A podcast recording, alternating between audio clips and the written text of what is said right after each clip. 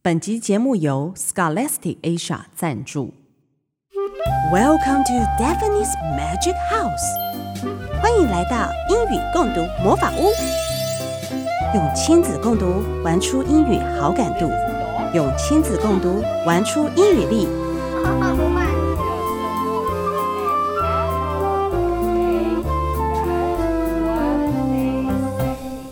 各位听众，大家好。欢迎收听由静好听制作播出的节目《英语共读魔法屋》。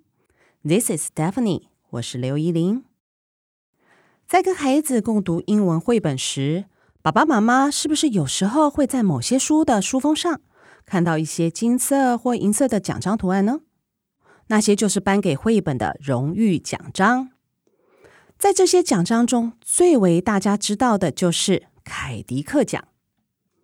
凯迪克奖到底是什么样的奖项呢？凯迪克奖 （The Caldecott Medal） 是由美国图书馆学会在一九三八年创设的奖项，是颁给童书插画家的一个重要大奖，也是美国最有权威性的绘本奖，可以说是童话书界的奥斯卡奖。每年评审委员会会从当年度出版的数万本儿童图画书里选出一个金牌奖。和二到三名的银牌奖。那为何这个奖项叫做凯迪克呢？它啊其实是为了要纪念十九世纪英国的绘本插画家 Randolph Caldecott 兰道夫·凯迪克。他可以说是图画书的先驱。他让图画不再是文字的配角，他将图画提升到跟文字一样相同的地位，让文字与图画相辅相成。共同传递出书中的故事情节，开创了现代图画书的概念，因此被称为现代图画书之父。凯迪克的图像创作方式给予了故事不同的生命张力，它不仅呈现了美学的价值，也符合了儿童理解图画书的阅读特性。而获得凯迪克奖的图书的书封上会贴上印有凯迪克著名插画《骑马的约翰》的奖章印记。这是由美国雕塑家 René-Paul Chamberlain 所设计的。图案来源是选自凯迪克创作的两本作品。奖章正面的图案是 The Dividing History of John Gilpin 约翰吉平的旅程。书封上正是一个骑着失控马匹的主角约翰吉平。背面则是源自 Sing a Song for Six Spences 唱一首六便士之歌书中的其中一个插画。画的是一名侍卫正准备将二十四只黑鸟烤成的派献给国王。美国的凯迪克大奖所选出来的作品都具有优秀的艺术技巧和创新性，因此能得奖的作品都被视为上上之作，不仅会被媒体关注，各家的书商更是趋之若鹜啊。这一集就要来跟大家分享两本获得凯迪克奖项的绘本。第一本是根据真人真事改编的故事《Harry's Freedom Box》亨利的自由之箱。第二本则是一个恬淡温暖的故事《The Pepper Boy》送报男孩。My Reading Garden。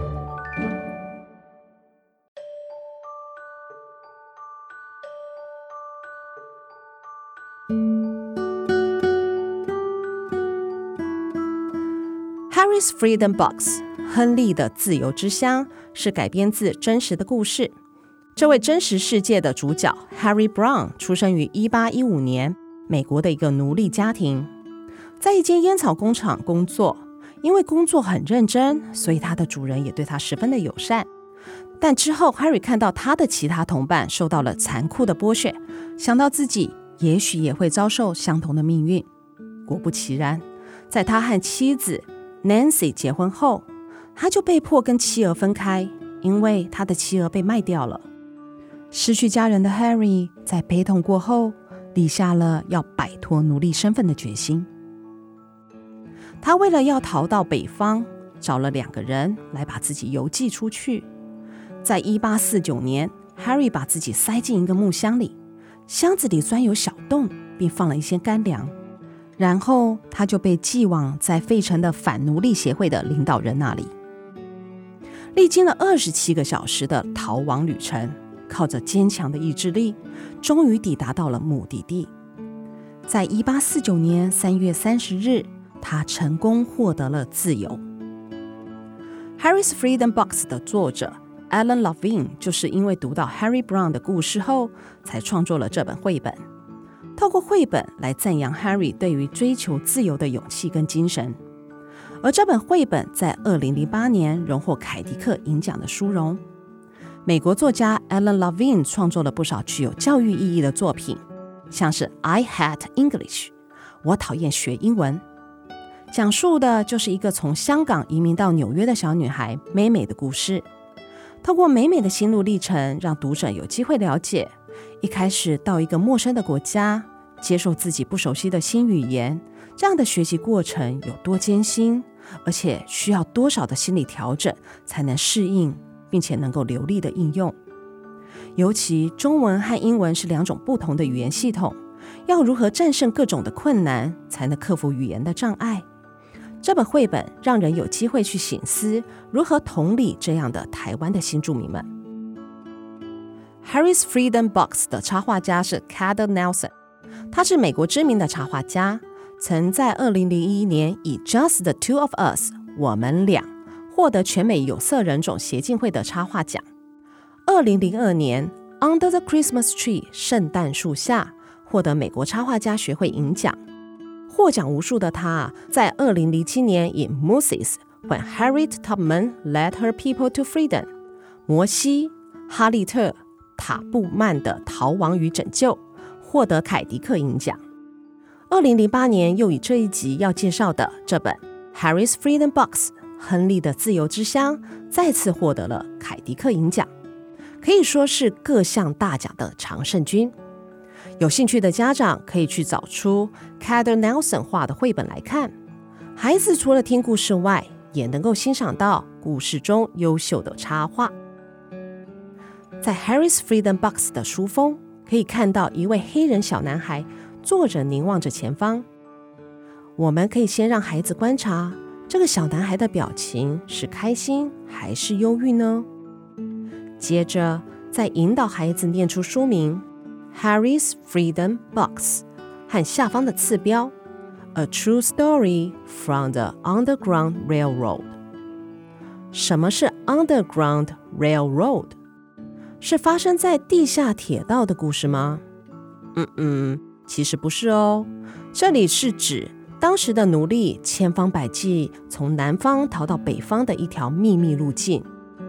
在十九世纪时，这条 Underground Railroad 是用来帮助奴隶逃往自由之处的一条秘境。所谓地下，指的是地下抵抗运动，而铁路是指交流的暗号。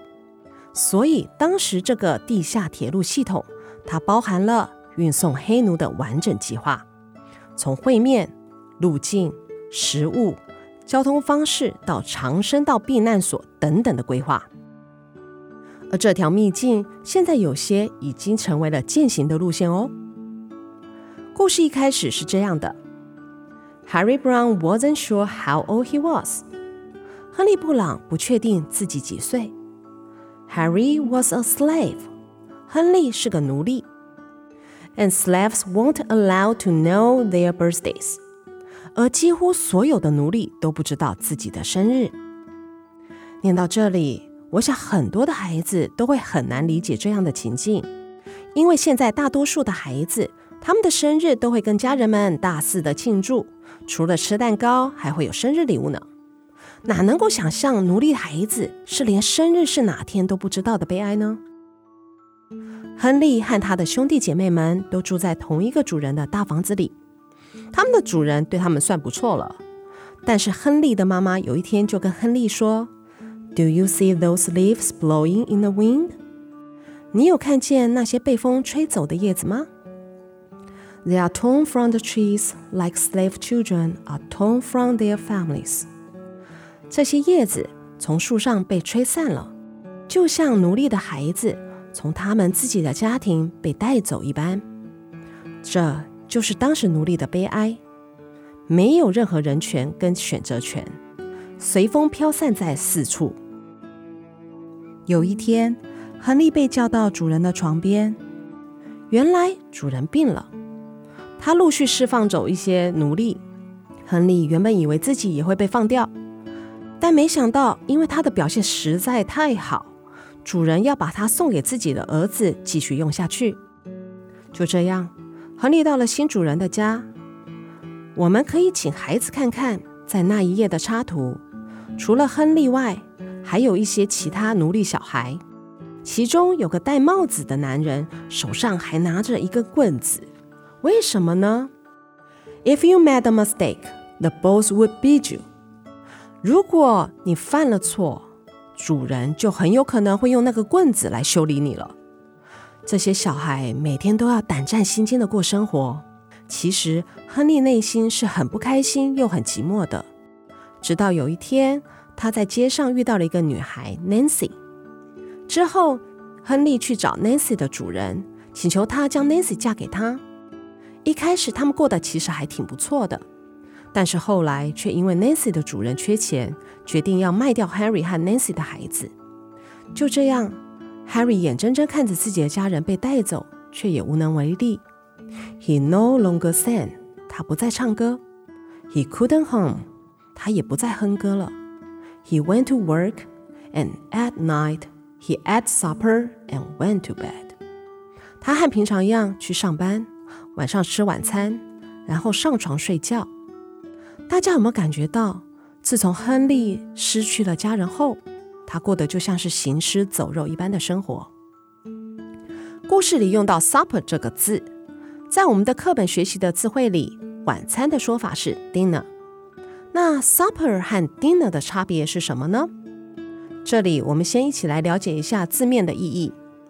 Dinner is the main meal of the day, taken either around the midday or in the evening. Dinner 其实指的是一天中较重要的主餐，通常在晚上的时间。但在英国有些地方其实是可以指午餐的哦。那 supper 呢？Supper is an evening meal, typically a light or informal one. Supper 一般是一天的最后一餐或上床之前吃的小点心，通常分量比较少，非正式的轻食。好，那我们回到故事里去。有一天啊，亨利看到树枝上的小鸟在飞翔，他知道他不能这样过下去了，他要自由。于是他拿着一个箱子去找反奴隶的 James 和 Dr. Smith，他们一起规划帮助藏在箱子里的亨利，把他邮寄到费城。这一路上相当的艰辛，不管亨利在箱子上是不是写了要面朝上轻放啊，但是你觉得搬运工人怎么可能这么的听话嘞？箱子不仅用摔的，还被放成反方向，结果让箱子里的亨利面朝下，整个人呈现脑充血的状况，极为痛苦。但是亨利不敢吭声，因为怕被人发现他藏在箱子里。还好。后来有两个人把他移动了这个箱子，然后呢，又正好面朝上，让亨利松了一口气。最后，他顺利被送到了费城，展开他的自由人生。在书末，作者指出了十八世纪中期，美国大约有四百万个奴隶。历史学家认为，至少有六到十万个奴隶透过所谓的地下铁道 （Underground Railroad） 系统逃离，争取人生的自由。历史常有许多血泪的过往，但是透过这样的绘本故事，让孩子可以了解人权的重要与可贵，去感受原来拥有自由是多么的幸福呀。作者透过这本绘本，呈现出亨利为了自由所展现的坚强意志力和坚持，让孩子了解，只要有勇气，坚持不懈，终有机会实现梦想的。接下来要介绍《The Paper Boy》送报男孩这本绘本。随着网络科技的发达，如今啊，已经越来越少人去看纸本的报纸了。大多数的时候都是看网络新闻。我在澳洲读书时，每天早上就会看到我家住宿家庭的老爷爷去院子里捡起地上的报纸。国外很多送报生，大多时候都是骑着脚踏车，扔出卷好的报纸到庭院里。现在想想也是还挺有趣的。这本绘本啊，《The Paper Boy》就把送报生的心情描述了出来。到底他们送报的时候在想什么呢？《The Paper Boy》是由美国知名作家 Dave Pilkey 所创作的。他所写的绘本《Dog Man》超狗神探和《Captain Underpants》内裤超人系列都是美国孩子熟悉又喜爱的作品。其中，内裤超人还被制作成动画电影，搬上大荧幕呢。Dave Pilkey 在一九六六年出生于美国，小时候就被诊断患有过动症和读写障碍。从小啊，他就常常被老师责骂处罚，常在课堂中涂鸦画漫画。直到上大学后，有位教授看了他画的漫画，笑得乐不可支，鼓励他可以从事漫画或童书创作。这样的一个鼓励改变了他的一生，让他成为了当代最受学生欢迎的童书作家。大部分的作品其实都还蛮搞笑，然后也有兼顾友情与宽容的部分。这些特质，尤其在《内裤超人》和《超狗神探》中都可以看得到。但这本《送报男孩》则有一点点的不一样，他的画风略带温柔，而且有些宁静的感觉。色系围绕着蓝色和绿色。据说这个故事的灵感来自于，因为有一天，Dave 在清晨遛狗的时候，看到送报生正在送报，而对方脸上洋溢着自信和愉悦的表情，让他想起了在他年少的时候送报的那段时光。他当时也是这样开心又满足的样子。到底是什么原因？能够让一早起床送报的送报生能够这么开心的工作呢？让我们一起来了解一下吧。书封上有个男孩戴着安全帽，骑着脚踏车，背着红棕色的侧背包。周边的环境有点昏暗，天空还挂着月亮和星星呢。脚踏车的后面还有一只小狗跟着跑，这就是送报生清晨的写照。在天还没亮前就展开了一天的工作。翻开绘本，会先看到星光点点的黑幕下，有家工厂已经开始忙碌的工作了。工厂内一叠又一叠的报纸正等着要被派送出去。小卡车将要派送的报纸送到各个地点后，再由送报生逐一发送出去。The mornings of the paper boy are still dark. And they are always cold, even in the summer. 对送报生来说啊，他们起床的那刻，其实天还是很黑的，即便是夏天的空气也还是冷的。And on these cold mornings, the paper boy's bed is still warm, And it is always hard to get out, even for his dog. 在这样寒冷的清晨，对送报男孩来说。甚至对他的狗来说，要从温暖的被窝里出来，哦，真的是有够难呢。But they do，但是他们还是得起床呀。现在小朋友一定会说：啊，原来刚刚书封上我看到的那只狗是小男孩的狗狗哦。小男孩整装完毕后，安安静静地走下楼，因为家人们都还在睡觉。就这样。他们静静地到了厨房，吃了早餐。我们可以请孩子看一下送报男孩吃的是什么早餐呢？有牛奶和巧克力脆片哦。狗狗则是吃它的饲料。在国外啊，最常见的早餐就是各式各样的 cereal 谷麦片类，搭配牛奶，再不然就是果酱三明治之类的组合。所以，长期在国外的台湾朋友们。最想念的应该就是我们热腾腾的三明治啊、汉堡或饭团、烧饼等等这样多样化的丰富早餐，因为我们台湾的早餐选择性真的是无敌的多。吃完早餐后，就去车库整理要派送的报纸。They fold their papers, snapping on green rubber bands and placing them in a large red bag. 他们把报纸折好，用绿色橡皮筋绑好，然后放到红棕色的大袋子里。It's hard to ride a bike when you are loaded down with newspapers. 当整台单车都放满报纸时，其实是很难骑的。But the paper boy has learned how to do this, and he is good at it. 但是送报男孩早已经学会怎么骑，而且他骑得很好哦。Be good at 是指擅长做什么事情。如果你很会游泳，就可以说 I'm good at swimming。那如果不擅长要怎么说嘞？Be bad at。我不擅长跳舞，就是 I'm bad at dancing。The Pepper Boy knows his route by heart, so he doesn't even think about which house to pedal to。送报男孩对于送到哪里了然于心，所以他根本不需要思考路线，就知道要骑到哪里，送去给谁。他一路上想的不是地址，常常是那种很微小的小事情，但是他脑中有时候也会想一些大事情啦。总之啊，抱着随心所欲的自在感。他的狗狗也是哦，每天跟着小主人的脚踏车跑呀跑。他对于经过的各个地方会遇到的事物也都很熟悉，连平常在追的是哪只松鼠都清清楚楚的哦。我最喜欢书中的这段话：All the world is asleep except for the Pepper Boy and his dog, and this is the time when they are the happiest. 当全世界还在沉睡时，唯独送报男孩和他的狗醒着，而此刻是他们最快乐的时光。为什么他们能自得其乐嘞？明明每天都要这样早起，但是他们却能苦中作乐，找出工作中的另一种乐趣，非常的享受工作的过程。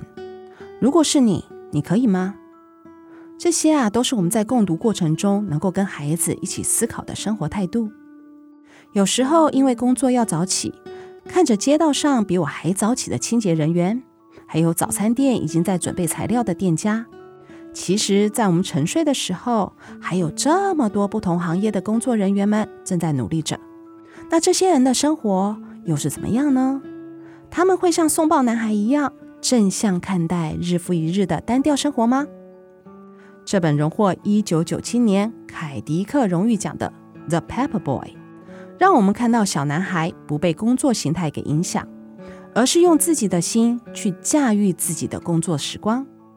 生活中，我们可能会因为要赚取生活费，所以做一些单调或不喜欢的工作。那些一成不变的工作内容与步调，有时候真的会让人心情沮丧。也许我们能学学像送报男孩那样，用自己的方式去对待自己的生活。即使是踩着同样的脚踏车，但可以自由操控奔驰的速度，享受微风带来的愉悦感。偶尔让步调慢一点，欣赏沿途的风景，用心去丰富我们的生活。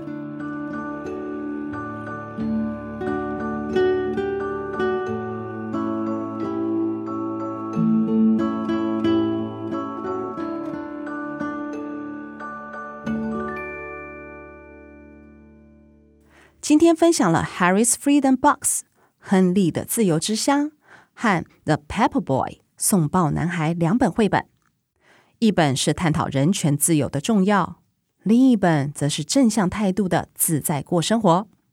而这两本的共通点，其实就是要我们相信自己无限的可能，这样才能拥抱属于自己的灿烂未来，不是吗？感谢大家的收听，请持续锁定静好听制作播出的节目《英语共读魔法屋》，别忘了每周三上线全新一集。我们下次见。听爱听，就在静好听。